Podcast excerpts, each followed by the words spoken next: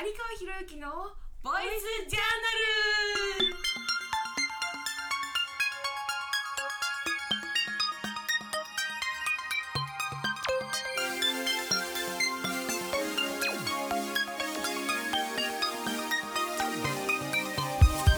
え今日から4回にわたって卒論特集をお送りします、え1回目の今日はスペシャルオリンピックスのバスケットボール指導に、デオモニタリングを使った、え実践について、え話をしています。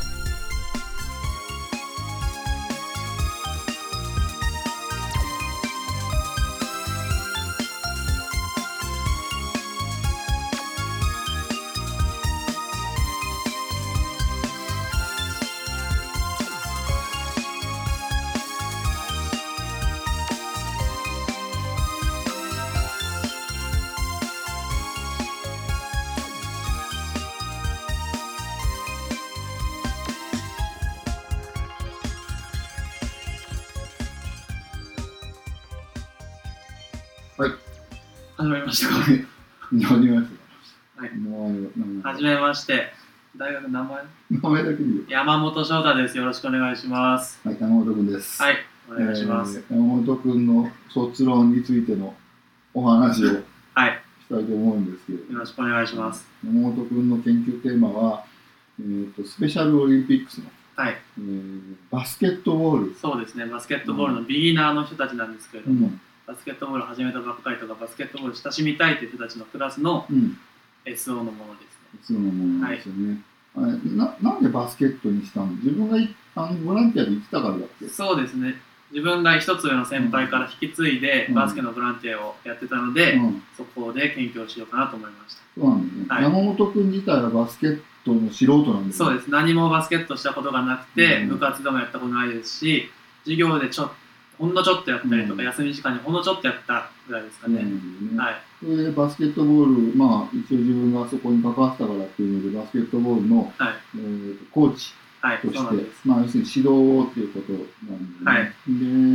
で、いろいろあったんだけど、要するにバスケットボールの素人だから、バスケットボールのプロはい。の人にね、はい、あのそうなんです。積極的にその指導内容がはい。適切なものなのかどうかっていうのを、まあ、検討していったんだけども、はい。まあ、初めはね、その、プロのバスケットボールチームのコーチはい。の人に、あの、お願いしようとしてたんですけれども、えーなぜ、あの人たちの契約とかいろいろな複雑な問題と、ね。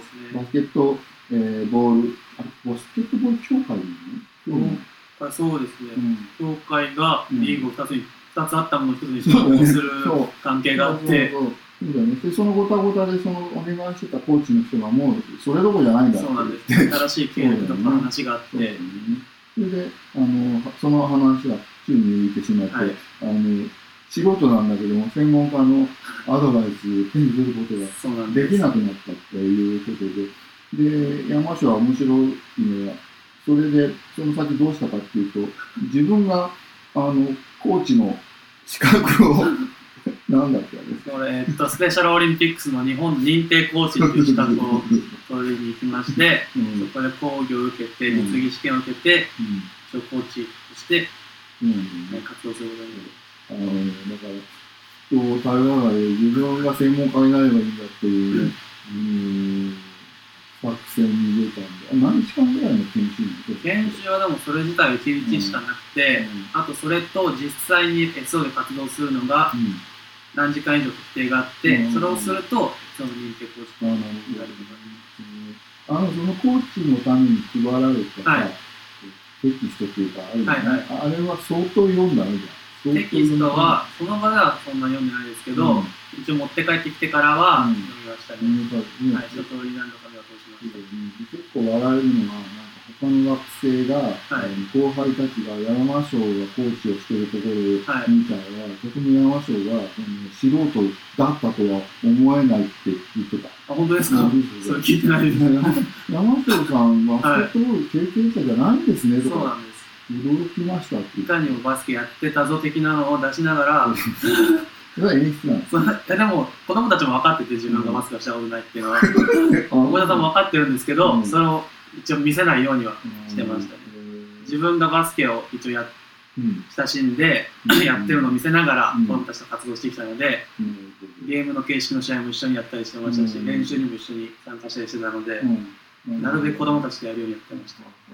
そうなんだよね。で、まあ、そうやって自分の、あの素人さをバレないようにすることと、研究上、えっ、と、ただ素人が教えたんだからうまくならないんじゃないかっていうのはまずいから、ね今言ったようにね、この教えるスキルをはい。身につけていって、そのね、あの SO がこういうぐらいのスキルがある人に指導してもらいたいですよっていう水準にはまあなってたんだよね。そうだよね。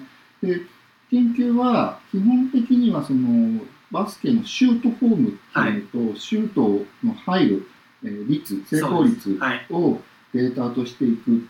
研究で、ベースラインはもうその前に取ってたので、ままあ、指導を彼がする前にどのぐらいの、えー成功率だったのかとか、どういうフォームだったのかっていうね、まあ、課題分析っていうんだけど、フォームを全部ね、細かく、はい。えー一つ一つの課題に分けて、えーそれらがどのぐらいクリアされてるかっていうのを事前に取ってあったので、えー実際に山椒が、えーそのコーチンコーチとして、えー指導技術を身につけてからどう変わるかっていうのをやったんだよね。一応そういうふうにやりました。はい。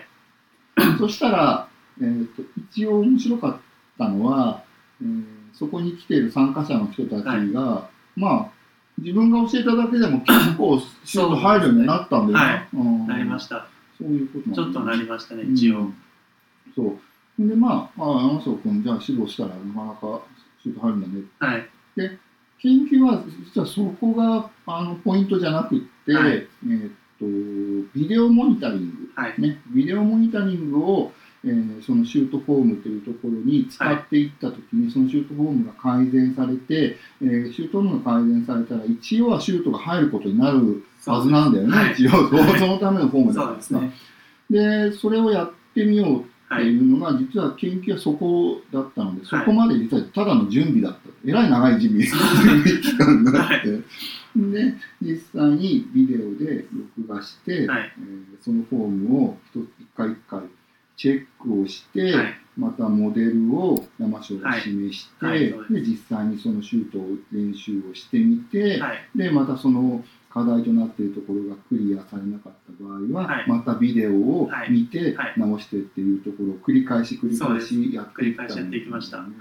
その時に彼らはその自分のフォーム見てどういうコメントをするの、一応うまくいってないって分かってはい。はい。やってみてんだよね。分かってて見てます。うんはい。彼らは。うんそこで一緒にチェックリストを見ながらう、んどこできてないかなっていうのを決めうんて、うんその子も一応言うんですけど、うんそこはもっと改善しようかなっていうのもあるんですけど、そのもっとこっち自分がここを改善した方がいいんじゃないかなっていうのもうん一緒に決めていきながらだったので、うん彼らもそういうことを言うんですけれども、うん。一応こうちょっと相談しながらうん。項目は一つずつ決めていきました。そうなんだよね。でも毎回だからその話し合いで本人もそれについてはい。改善するって納得するかどうかっていうのと、こちらもまあ本人が言ってることばかりずっとやってくるっていうので、やっぱポイントをここは押さえてほしいっていうところはそういう提案をしていって、お互いに納得したところで、じゃあそのポイントのところだけをあの集中的に気をつけていこうっていうやり方なんですよね。そうですね、1回のプログラムうんでそこ一つに絞ってっていう感じでやってました。そうなんだよね。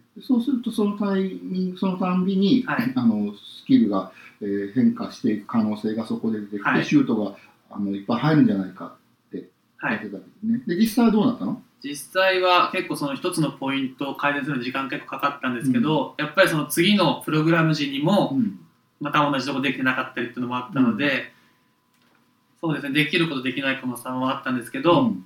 一応はみんながシュートスキルは上がりましたし、うん。シュートも入るようにはなったと思います。そうだよね。データ見てみると面白いんだけど、初めのベースライン期から山椒がし山椒の指導だけのところで、はい。えー少しシュートの本数がこう入るようになってって、はいはい。でビデオモニタリングしてたら、ま、もっと入っていはい。く子供がこう、ね、あのね参加者が出てきて、はい。でお やっぱりやっぱりこれ指導しっかりやっていくとどんどはい。ん上手くなっていくよねっていうところがこう分かってきたんだよね。はい。それはなんかこうね 他の学生たちもさ笑っちゃったよね皆さん玉城さんちゃんとやってたんですかね？大丈夫なんですかね？っていう目で見てたみたいだからさ、あんたがあのデータバーンって出したらみんなおおって入 ってんじゃんみたいな話。で、まあそういうふうにして、えー指導がこう進んでいって、で、まあもちろんスキルが上がるっていうことも大事なんだけど、そうですね。合わせて考えてたのは、はいそうしたスキルが上がっていってバスケットのシュートの本数が入るようになった時に、はい。えーその実際の彼らの変化はい。を、はいえーちゃんと追っていこうよっていうので、もう一つ別のデータは取ってたんだよね。そうですねん撮ってました。それは子供たち への聞き取り調査だったんですけれども、子供たちが家庭とかうん学校とかで言説に変容があるかっていうのを見ましたし、あともう一点、保護者の人たちも、うん。その SO に対しての考え方や、うん。参加しているアスリートの子供たちへの考え方が変わるのではないかなっていうのもうん。見ていきました。うん、そうだね。やっぱね、去年まではそういうのを全部質問用紙のようなものを作ってやって、これについてどう思うって聞くと、大体みんな、あの、うーん、まあ、まだまだ課題があるかなって自分にね、あの、なんて言うんだろうね、あのセルフハンディキャッピングって言うんだけど、あんまり肯定的に自分を表現しなくなる、はい。結構できてる人に限ってあんまりそういうね。あのできてるできてるとは言わなくなるっていうのが去年までの研究でいくつかあったから、はい。ちょっと今年からはもうちょっとこう日常のね、はい。あの言葉みたいなものをき丁寧に拾っていって、その日常の言葉を集めることによって指導期間前とはい指導中と指導後に、はい。えどういうふうなあの言葉が増えていくかっていうことをはい少し整理してったんだよね。はい。そうです。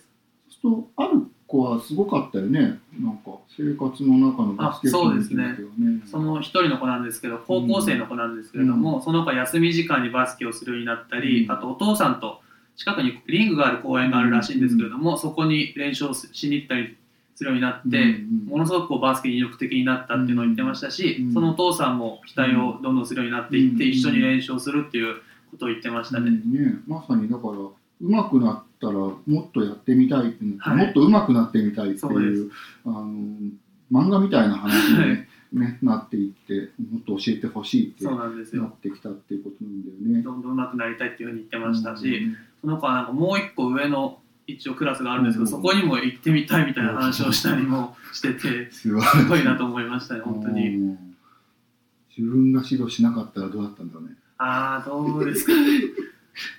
いいんじゃないいや、私が指導しなかったらそうはなってませんでしたって 言ったらいいんじゃないですか。本当ですか？そうそうそうそう。でもね自分が指導したのもあって、その子も上手くなっうて、ん意欲も上がっていったので、本当に良かったなと思ってますね。うん、本当だよね。だからそこでこう、まあ、山椒のその卒論の最後というか、はいまあ、結論っていうものはあのどうなっていったかっていうとやっぱりそうしたスペシャルオリンピックに限らずはい障害者のスポーツっていうものの、えーコーチのあり方って。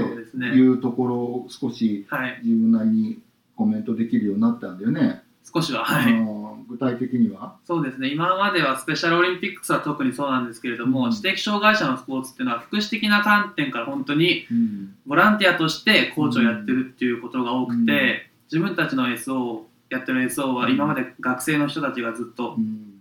福祉的な観点からボランティアをしてたんですけれども、うん。そうではなくてその参加してる子どもたちのうん。スキルを上げてあげるスキルを上げるためとか、うん。強くしするために勝つために本当にバスケットボールやスポーツを教えていくっていうことが大事だと思いました、うん。そのためにはやっぱり教えるコーチがしっかりと勉強をしたり、うん。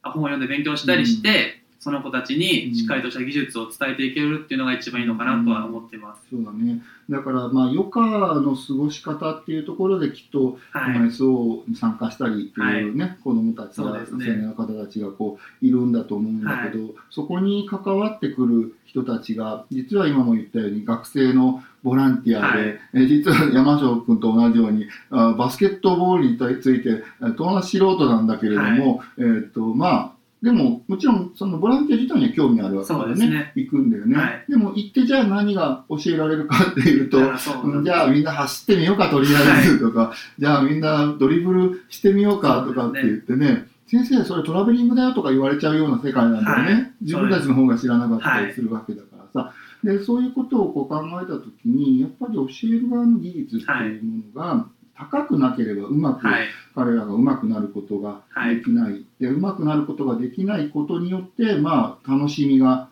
そのなく楽しみにつながっていかない、はい、ね、もっと言うと生活の中でバスケもっとやってみたいってなはい。らない。そうですね。でそうなってくると、まあ、2時間っていう、例えば1時間、2時間っていう、その、その時間がはい。無駄だっていうわけじゃないんだけど、はい。そこでもう少し技術、教えていく技術が高ければ、当然その生活の中の位置づけがはい。もっと変わってくるんじゃないかっていうことを考えたときに、えー素人が、えー教えるよりは、しっかりとその勉強をした人、はい。まあ、もしくはね、えー今それができなくっても、山椒みたいに、はい。まあ、そういうコーチングはい。スキルを身につけるためのクリニックに行ってみて、あとは自分で勉強するとか、あともう一つは 今回もそうだけどその特別支援教育やなんかでね、はい。あの最近言われているノウハウを、はい。えーそういうものに積極的に入れていけば、技術向上を狙っていけるんだとはいいうところで,、です今回の研究はすごく面白かったよね実際にってみてね。